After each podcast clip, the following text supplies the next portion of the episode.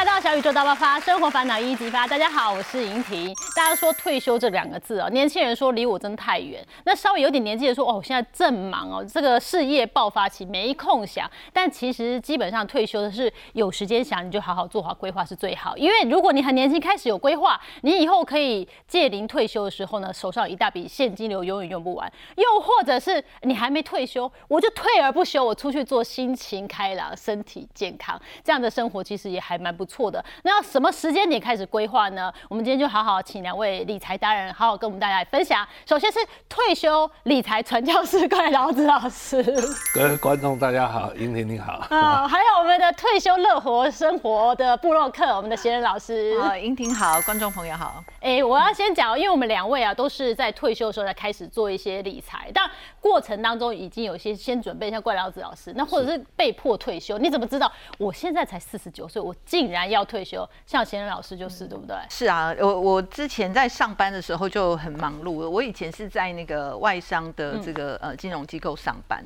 所以以前就是一路上好像工作二十六年吧，就是一路上其实都还还蛮顺利的，像顺风车这样子。那可是那时候我就没有想到说，我竟然会在四十九岁的时候就踢到一个这个铁板，因为那时候我们的这个呃外商，我们就并到一个本土的集团里面，然后就开始被嫌啊，就是说啊，你这个外商公司好像上班的人这个薪水就是比我们这个集团里面的人高这样子，那外商又退出了，对不对？你的靠山也没有了这样子，所以那时候呃，其实开始在那个发生的前一一一年多吧，就是你就会开始有那种。调部门啊，等等的，然后后来就发现说这个情况好像不太对劲，不是很简单的说哦，真的啊调部门啊，让让你有更多的经验啊，好像是那个氛围是不太对。那有一天我就是中午在在那边划那个手机，然后在看 Line，然后那时候就看到那个乐活大叔那个师生会，那时候他就推播出来一张一篇他写的文章，那时候我还不知道谁是乐活大叔，但是我就看的那个内容，我就觉得哎，这个情况怎么跟我目前在面对。的这个状况好像怎么这么像啊？那个文章里面大概就是写说他在那个证券公司上班，然后到有一年的那个尾牙的时候，就是他的整个团队就被排在一个那个柱子的后面，这样就是很明确告诉你，你对本公司真的很不重要。对，然后就 那种 气氛好差哦。是，然后那时候就想说，哇。那在我如果在那边 再继续待下去，好像这个也会是我的那个处境。但是后来看完那个文章之后，我其实就比较释怀啊，我就觉得说，好吧，那如果呃不宜久待的话，那不如。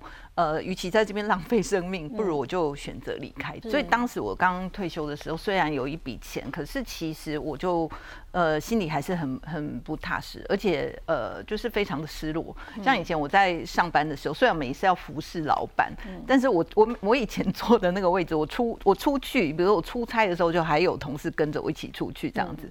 可是那时候一旦退休之后，然后我就好像在家里是扫地啊、煮饭啊，然后呃，我我有一阵子还会就是，比如说我现在上班之后，然后我就在那边睡回笼觉，然后一睡就中午了，然后就是，然后整个人就很浑浑噩噩这样子。怎么样七一下告诉自己说不行，我要重新振作？后来我就就。呃，因为一方面自己很担心这个退休金的问题啦，就比如说也有看那个怪老师老师的书啦，然后我也会去再多看一些那种美国的那种财经媒体的资料，然后我就看了看那些，我就想后来就想说啊，那不如我就把这些呃我自己在经历过退休以后会发生什么事情，然后包括这个理财啊、生活面的，我就把它记录下来。像很多人做做这个部落格会中断嘛，那我我后来那时候就想说，哎，我就。我想到什么，就是呃，比如说我今天要写文章啊，然后礼拜几啊，几月几号要做什么啊，然后你还有纪律哦。对啊，然后我脸书上，比如说，哎，我要成立一个这个新的社团，然后做完就做完就，哎，对，因为我那时候想试试看，比如说脸书上这个社团跟粉丝页有什么不一样。嗯，那我就是对以前是做行销嘛，就对这些有一点兴趣。嗯，后来就是透过开始写这个。退休的这个心情跟文章之后，然后就开始有这个嗯嗯杂志社就注意到我，然后就开始有这种采访，这样就是慢慢开始了。然后另外就是，比如我也想说去开拓新的人生，然后我去试试看，去搞搞那个什么导游领队的那个执照。但是后来本来差一点要去。要去真的要去上线当导游，但是后来疫情来了，其实我就没有去做。老师，您也是被迫退休，应该算啦，因为健康因素嘛。呃，你要继续做还是可以啦。对了，我是半半被迫吧，啊，也应该讲说被自己，并不是很自己自愿。那时候就是呃该退休了，毕竟五十岁。嗯。他十九五十岁，你们是年纪接近的时候哎。那我告诉你，我那时候有没有哈退休的时候，我都不不大敢出来，你知道吗？啊。因为每次出来，肖先生今天怎么休假啦？对 对，大家都会关心，因为看起来就不是退休的样子啊。没有错，虽然是说退休规划都已经做好了，嗯，然后总是你得面对这些世俗的眼光，嗯，而且那时候是呃。呃，我我我自己其实是从年纪轻的时候，呃，因为遗传因素，我我妈妈有那种类似恐慌症，而我自己也是也是有，而那种恐慌症有没有哈？很多人就讲说惧高症，呃，你是爬高的时候，哦，好高，我有惧高症。嗯，惧高症不是这样的，惧高症是当你想到要爬上要上去有没有？你的手已经在已已经在发抖，所以真正恐慌的时候，那种我我们。很难想象，嗯，啊，然后呢，那这个当然是跟你的压力也会有一些关系，嗯，所以我那时候呢，他五十岁的时候，当然一直那时候公司也不是说做得很好，那我有一天我就觉得说，是不是也应该是退休，然后，呃，我对退休的定义是这样，嗯，就是说退休不是以后什么事情都不做，嗯，而是不再为五斗米折腰，嗯，啊，也就是。我只要钱准备够了，嗯，我想做我自己喜欢做的工作，是啊，所以 那时候我就准备了一个我自己的试算试算表，嗯，我用 Excel 做了一个，然后未来三十五年以后，我现在存的钱会变成什么样子啊？这里头当然就会有一些收入，这收入。包含我们讲的投资的收入，嗯，那我那时候也把那个我的劳保的年金也把它放进来，纳入，啊，把它纳入，然后我们会有支出嘛，那支出也你总要考虑到通货膨胀啊啊这些，所以呃还好我 Excel 是还蛮会做的，所以我就做了一个这样子呃计算，然后帮我们看三十五年以后，如果五十岁的话，我八十五岁的时候。我的那个呃净值，我的钱应该会会是这样子，还是这样，还是平的，还是会往上啊？然后我发现是什么？哎，怎么这三条线都有？你知道为？哎，什么意思？有往下，有平的，有往上。对对啊，如果你只会存定存，投资只有一点。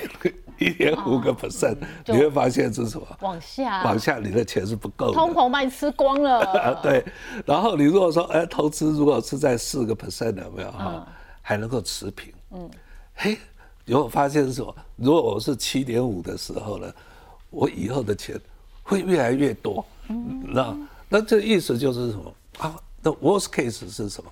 如果我能够。控制在我的投资报酬是四个 percent，嗯，那毕竟我就能够就安全过关，对，安全过关，嗯，啊，那 但是以我自己心里在想说，这四个 percent 还不简单，所以看到那个线是往上的时候，有没有哈？我就很高兴的跑去跟我太太，嗯，就去研究一下，说，哎，以后我们的钱会是这样子，是往上，然后这样我可以退休了吗？你知道我太太回什么吗？嗯。哎，那么多钱了，我不要，我要现在花，我要现在漂亮，提早拿来花，赶快先预支一些给我买爱马仕。怪老子老师呢，在五十岁退休之前呢，有安泰座跟老婆坐下来好好看未来。他现在手边的钱，三十五年后变多少？发现 OK，安心可以退休了。But 贤人老师状况不一样了，因为那个时候是被迫退休，什么计划通通没有，过去薪水都很够用，所以呢，到底他在最后那 moment 就是真的被迫退休，他怎么去做规划？等一下跟大家分享哦，是可以有用不完的退休金吗？但是第一个问题，我们大家都会心里跳出来，我要多少退休金，我才有资格说到退休？这要怎么算？嗯。呃，所以就是我刚刚讲说，我在呃退休之后，我不是就是对金钱很焦虑嘛，然后我就开始去呃看，比如说刚刚提到看老师的书啦，然后或者是我去看了一些这种美国的这个媒体的财经媒体的这些文章，然后我就发现他们在讲到这个退休金的时候，呃，常常都会提到一个这个四 percent 法则，然后呃，所以那时候我就。开始用这个四 percent 法则来算算看哦。它它这个四 percent 法则，简单的来讲呢，呃，它就是说，假设说，呃，你一个月退休以后，假设你一个月要花四万块的话，那一年你就是要花四十八万。所以第一个你要先把自己呃退休以后要先算出来。假设用这个所谓的四 percent 法则，嗯，那就是我用四四十八万。去除以这个四 percent，就是一千两百万。另外，像是说，比如说我是比较早退休，嗯，那我可能退休以后的这个日子还很长，所以像我的情况，可能最好也是比较稍微比较谨慎一点会好一点。就是呃，我可能就是用这个三 percent，我自己是这样子哈，用大概是这个三 percent，所以算出来的话哈，以同样的四十八万，我需要就是要多准备一点，就是呃这个一千六百万。讲到说这个法则，其实它后面还有一些假设，就是我们。用的时候也要小心一点啊。对，就是说他这个原先提出这个四 percent 法则的人呢，他在算的时候，他有个假设是说。呃，我们的这个退休的时间是三十年，所以像比如说美国人都是大概六十二岁退休，嗯，那三十年就可以撑到九十二岁啊。嗯，可是因为像比如说我四十九岁退休，我的三十年可能就是到七七十九岁，嗯，其实是有一点比较危险。那万一我活超过怎么办？所以就是说，为什么我后来会用这个三 percent，大概这样去算。然后另外一个就是假设就是说，呃，我我要有这个投资报酬率，比如说我要花。一年我要花我的这个退休金的四 percent，嗯，比如说你要花掉四十八万，嗯，那你如果把它全部花光了呢，其实有可能你的钱就会越来越少，因为第三个我们还要讲到，因为还会有通货膨胀，对呀，你现在花四十八万，可能在二三十年以后，你这个钱可能只值一半就不能用，所以就是我这个钱其实要去进入这个投资，然后要五到七个 percent 的这个报酬率。才可以去支撑。我用四 percent 花四 percent 啊，或三 percent，那还好。就是说，我们台湾的这个通货膨胀是到了去年的，去年到就是过去的一年，大概有比较呃升高一点，就是全球大家物价都在上涨，所以会有时候会有超过三个 percent。那如果以比较正常，就是过去几十年的这个状况的话，基本上还有就是说，我们自己也可以控制我的这个消费，就是外面物价在涨，我就稍微节省一点。嗯，就是大概每一年大概控制呃。不要花超过前一年的两到三个 percent，那这样子这个方式就可以让你就是支撑这个方式。但是呃，刚刚讲到说这个呃报酬率啊，你要有稳定的这个报酬率五到七个 percent。所以其实最好的那个方式呢，就是哎，那个老师也常常都会讲，我们这个指数化的投资，你就是跟着这个呃市场的指数去走就可以。那我这边用两两个状况给大家看啊，就是说如果呃我们用像我，比如说我退休了以后。那我可能就是也不能把全部的钱都放在股票里面，嗯，那因为股票毕竟它的风险是比较高，所以我会搭配一个债券，所以这个是一般像美国他们在讲这个退休规划，常就会讲到这个股六债四这样子。那你用你如果用用这个组合，就是投入六五呃六十 percent 在股票里面，四十 percent 在比较安全的资产哦债券里面，那用两个给大家看一下，你大概。呃，可以比较放心用这样的组合，其实是可以让你有五到七个 percent 的这个投资。你大概是抓过去十年的年化报酬率来看，对。然后如果是股六，那什么样的人用股六在市，然后什么样的人股四在六啊？嗯，像像比如说以这个一般是通常会用这个年龄来看啦。如果所以比如说以像我五十岁的话，其实比如说我股六在四或股五在五还可以。嗯。那如果随着年纪在慢慢的增加的时候，或者是你个性就比较保守，你可能就用。股市债六就是股票少一点，债券比较安全的，因为股市的变化比较大。对对，那如果更激进，我可以股七再三。像像你很年轻的话，就是比如说年轻人可能就股股八再二根本就没问题这样子。那所以我这边是看，比如说去年曾经这个股市很高点的时候，那我这个股六再四其实可以有到将近九个 percent 的报酬率。就是过去说五到七 percent，我就已经不愁了。对，所以其实我现在到八了。对，可是我们当然我们要去，有时候我们可能就是那个退休不逢时，有没有？就是像去年曾经就是大家全部全部觉得很惨的时候，那时候去回测呢。它可能就是有大概是五点八二 percent，也大概还可以落在这个五到七 percent，就是最差的时候，是其实还还是可以啦。那当然就是说，如果呃你可以投入的这个持有时间不要只是十年，你可以是二十年或三十年，那这个绩效应该就会再更稳定。那像您选择 ETF 呢，你会怎么建议？嗯，后来我研究到这个四 percent 法则的时候，我就发现说，其实我还是跟着这个大盘走。其实是一个呃比较简单，比较稳妥一点，因为你已经没收入，你也可以去回测这个投对资报酬率啊。好，那像我自己弄个股的话，其实我就没有办法去回测，嗯，就是你你就不确定性很高，嗯所以我那时候就是呃用用这样，那我就我就慢慢的也增加像这些呃比较 ETF 指数化的投资，像比如说这个零零五零啊，好，然后富邦的这个台五十零零六二零八，嗯。然后另外我也会配置一些在这种全球股票型的这个 ETF，这个是 VT。嗯，然后债券型的话，我也有这个零零六七九 B，就是元大的这个二十年期的公债，嗯。然后零零七九五795 B，等一下老师会跟大家讲更多哈，这个这这这个我这个我也有对。哦，然然后还有我还有一个呃也开始定期定额，就是美国的这个，因为我这这两个的呃它算是这个存续期间比较长的，嗯那那时候我就想说综合一下，那我也有放一些比较稳定的短期的波动会稍小稍小一点对。的这个 BND，这是等于是贤人老师一个灵活的配置啦，嗯就是我跟大家讲一件事，大家会更有信心，因为贤人老师四十九岁才开始研究这些，嗯而且到目前为止已经就是退休五年了，对不对？五年多，快六年。来，对钱有没有照花？呃有。然后诶，跟以前一样花，以前薪水进来很高，然后就哦，没有啦，因为当然退休以后的生活当然也会比较简单一点。嗯嗯、不过就是呃，随着你退休的时间经过，你发现说，其实像现在我到退休五年之后，我的这个钱还是有比刚退休的时候多。那所以你就会那个这才是成长的、安哦、心度就，而且我中间还经过两次的那个股灾。哦，对耶，对，就是 COVID 1 9的股灾，然后二零二二年的股灾，然后我就发现说，哎、其实好像没有不用这么的担心钱的事情，所以我今年又可以、又敢 再去出国玩了，这样对，还可以正常生活，然后钱照花，对。然后资产是比退休前成长是的，成长这样子。这个有点像是透过我们很好的分配，得到了一个被动的收入哦。嗯所以怪老子老师，那现在很多人都说 ETF 好像比较稳健一点。那最近大家很流行，因为刚好最近除权息旺季，他有那我要高股息的 ETF 哦，你给大家一些建议。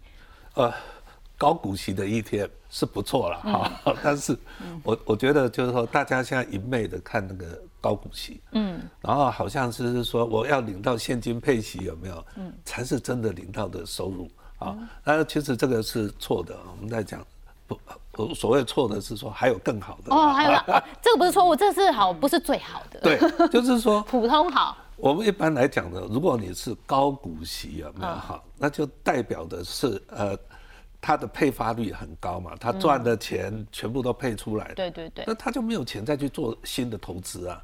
就比如说中华电，对不对？我们现在大家每个人都有手机，嗯，所以今年呢，它的那个化物的那个它的营收跟明年跟过去一年是不是都差不多？落差不会太大。都不会成长嘛，因为人口也没成长，大家手机也没成长啊，对不对？所以也就是说，它的市场是饱和的。嗯，那他赚了钱如果不配回来，那留在公司里做什么？没有用啊。嗯，但是你看台积电，哇，去年赚了四将近四十块钱，嗯，可是他才配，今年预估大概一年配十一块而已，三十几块跑去哪里了？嗯，三十几块做投资啊，对，要他现在不是要去美国，要去日本，对不对？还有建厂，那你想想看嘛，台积电的那个厂房，因为他是做晶圆代工，对不对？嗯。所以他的晶那个晶圆那个如果厂房有没有厂房利用率百分之百的时候，产能利用率百分之百，嗯，这就意思是什么？它已经不会再就就它的营收就到了顶了，嗯，它明年赚的钱就不会比今年多，也就是它就不会成长。哦，所以有没有更好的一个那个 投资方式呢？就是我也要配息，只是什么？我配息是一年会比一年成长。哦稳定往上增加的配息。是，你要知道，大概十年前台积电的配息有没有？只有三块钱，嗯，好、它现在配息有十一块，对。所以是一年比一年多嘛，嗯，所以这个就是说，不要一昧的就现金，再看现金的值利率，还有呢，最重要的是，不要在那边看历史绩效，在那边挑选，嗯，因为我其实靠历史绩效的，历史就是过去，嗯，我们尽管会常常有一句话，过去绩效不代表未来，是，哦，所以你一直在看，就是说过去的绩效，然后你然后你来做投资的那个选择，可以当参考，嗯，但是不要以为未来就一定跟过去一样。就是不是过去的资优生，他永远都是资优生。对，我们今天这样讲，就是说每一家公司有没有哈，都有它的成长期，然后成熟期，一直到衰退期嘛。嗯。啊，你看像那个统一超，它在开始的时候，那个 Seven Eleven 的家数只有一百家，一直到来一千家、两千家、六千家。那现在到处都已经有 Seven Eleven，所以统一超的那个统那个加速是不是也会趋近于饱和？饱和了。那趋近于饱和之后呢，它就不会再成长了嘛？那将来有可能会再衰退。那就很简单呐，你为什么不靠自然法则？也就你持有，哎，像刚刚那个先生他们持有零零五零，嗯，就是市值型的。不要把配息频率当做挑选重点。哇，现在大家哎，很多年轻人都说我要最好每个月都有月月配，对不对？季季配，很开心啊。那我这样好了，如果你每一个月能够配一块钱的，那哈，你一年是不是配？你拿到配息十二块？十二块啊。他说如果有一有一档是年配，他配你一年配你十五块，那你要选哪一个？哎，好像听起来好像吃了点亏耶，对不对？我干嘛每个月配？没有最后拿到没有很多啊？对你没错，还吃亏了。所以我们要看的，如果你要看配息，嗯，你不要看那个月配是月配季配，不见得会比年配好。嗯，我们要看的就是你的年配息率到底是多少。还有另外一个很重要的，也就是说，我们要报酬，嗯，但是呢，我们也希望风险不要太高。对，哇，就好像就是说，哎，零零五零有没有？我们讲说。今年报酬率是多少啊？十五个 percent。嗯，我要把它变成三十个 percent 还不容易。我只要买零零五零正二，哦，就是它就是两倍。其实它用的是财务杠杆。是，也就是说我要把报酬率增加，好，那个是很容易的事情。嗯，但是当你买 那个你的报酬率是原来的两倍的时候，它的风险就是两倍。哦，所以没有比较好。嗯，那我们希望的是什么？我们说 A 比 A 资产比 B 资产还要好，是说，假若它的风险一样，嗯，然后 A 资产的报酬会大于 B 资产，也就是说风险的呃一样，那这个就是什么？那个就叫夏普比例，所以我现在就把我们现在把高股息 ETF 列出来，对，所有的高股息 ETF，从第一个是元大高股息，然后零零五六，零零五六，然后零零七零一七一三，夏普比例最高的是七一三，呃，七一三，嗯，我就在看它哈，哎，然后我们就接着我们就来看它的走势图，所以你就可以看到，哎，到最后，哎，这个是我是从这几档高股息里面有没有？这采样的时间点。是以最短的啊，超过一年的，就是零零八七八，嗯，它的成立呃上市的日期到现在，哦，大家取的时间段都一样。那我的资料是从那个晨星里面抓来的，嗯嗯，所以你有没有看到一路大家走势涨的时候大家都涨，跌的时候大家都跌，对不对？嗯。但是到最后谁的净值最高？就是七一三呢。那个七一三，也就是它的波动度也最低，所以它的报酬。是不是最高？哦，是是是。然后再来第二个才是那个刚刚那个富华的那一档，然后第三名才是零零八七八。真的啊，所以但是这个都可以当做参考。是参考啦。好，就好像我刚刚讲的，你如果觉得这样子就去买七一三，然后下一个五年七一三会不会跑第一？不不知道啊，因为这个不知道，我不知道未来嗯。啊，但是那我那我如果现在真的要买的话，我在怎么样的合理价，我怎么去判断？其实这个就好像是什么，就是说一台 iPhone，嗯，它定价两万块，嗯，然后突然有一阵子，然后突然有个人打出来他打出一个广告，他在卖说，哎，我会付两千元折价券，嗯，嗯，那这个好不好？好啊，它便宜了。便宜两千万，两千，所以只剩下一万八，对不对？对对对。那你如果说你是冲着那个我我可以可以省两千块钱，冲着可以省两千块钱去买的话，那你就错了，因为什么？还有可有搞不好有人卖一万六。对呀，那不亏了。所以我们应该是这样讲说，如果有附附送折价券的时候，我们应该用把现在的价钱扣掉折价，也就用这个价钱来评估。值不值得买？哦，也就是说，零零八七八十七点六八是它现在股价。如果现在十七点六八是它的股价，那么它的新一季的配齐确定是零点二七，这就是它发的折价券啊。对，发的折价券，你要把它扣掉，所以等于是说十七点四一元，才是我们评估要不要买入的价格。对，你在评估它值不值得买，用这样子来评估。所以这评估里面，这涉及到是什么？明年是不是真的会一样是零点二七嘛？我谁知道？啊，对对对，没人知道啊。啊，所以没有人知道，那意思就是说，如果没有人知道，是不是你就是承担风险？哦，所以就要报酬就要高一点。像比如说哈，零零八七八，你刚刚算了嘛？对，哎对，刚刚是零点二七嘛，对啊，当然是一季。那我们在讲说，从它的过去四季，我们看它是一一点一嘛，嗯，所以如果说我们就用现在十七扣掉那个配息，嗯，十七点四亿，然后我们就说，哎，这样有六点三 percent 的值利率，嗯，而你是觉得说好不好啊？啊，如果你觉得不错，像我就会觉得好啊，因为我房贷才两趴嘛，这样就觉得哇，房贷一直有人帮我缴啊，这很好啊，六点三呢，呃，这个很好，呃，这很好，但是还有更好。看你的表情就知道，觉得我怎么可以因此而满足呢？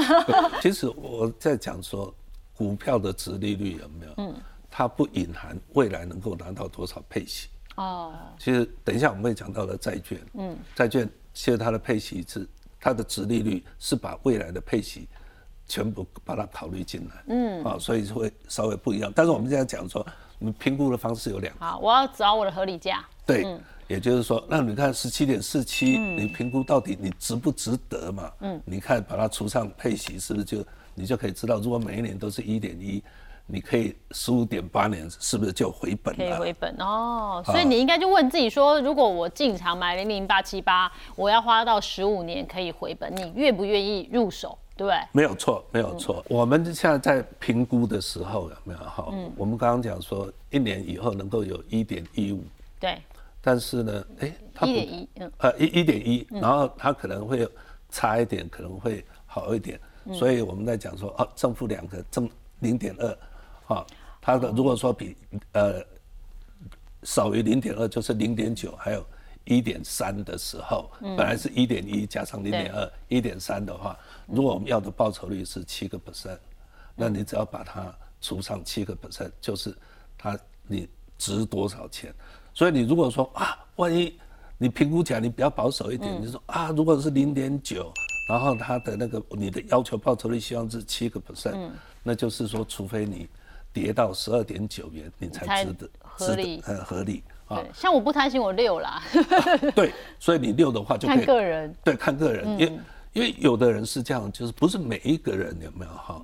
都追求要到七 percent，因为如果有的人我只会存定存，嗯，所以我只要比定存高一点，他就很满足了。对对，所以这个也就是市场大家会去竞争，是，所以评估的方式就是这样子。嗯，那这样子的话，我们就会得到一个我的合理价。对，希望我的报酬是七 percent 的话，那我已经帮大家帮他算好了，太好了。我们就算一下，就如果是一点一五元的话，有没有哈？那你要求的报酬不同，最左边那一那一栏就是你希望的报酬率是多少？哦，你的你属于你的合理价，你想要赚多少嘛？对，像如果六零六点五嘛，哈，我如果一点五的话，我大概是十七点七，就差不多可以进现在以以现在好像对对，所以也就是说，哎，如果是跌到，如果说哈，它落在十四十四点二跟二十一点二有没有哈？因为它会随着以后。可能它或那个配息比较高或者比较低，它会有一个范围嘛？对，所以我们也可以说十四到二十一有没有？之间，那之间都还算是一个合理价。越低，如果说你认为说，哎，以现在来看六点五，你觉得不错啦，嗯，越跌，哦，就越要加码呀，对不对？表示它价格已经超乎你原本的对它的期待了哦。没有，我只需要六点五 percent 哦。而且像我啊，只要比房贷高，我三 percent 我也可以。那这太高了，不 对自己要求太低。没这也就是说，这个风险的波动风险，大家大家一致认为应该要比较高，他才愿意。所以我们看看现在价格落在十七块的话，那意味着是什么？其实大家期望能够获得的报酬率是六点五。那你很简单的就是，你买零零八七八跟你买中华电信，你要买哪一档？好像零零八七八比较好啊，当然了，这样子我够啦，是 就很棒啦，对。可是因为刚刚怪老师说这还不够好，它不是一百分哦，还有更好的调整嘛？更好的就是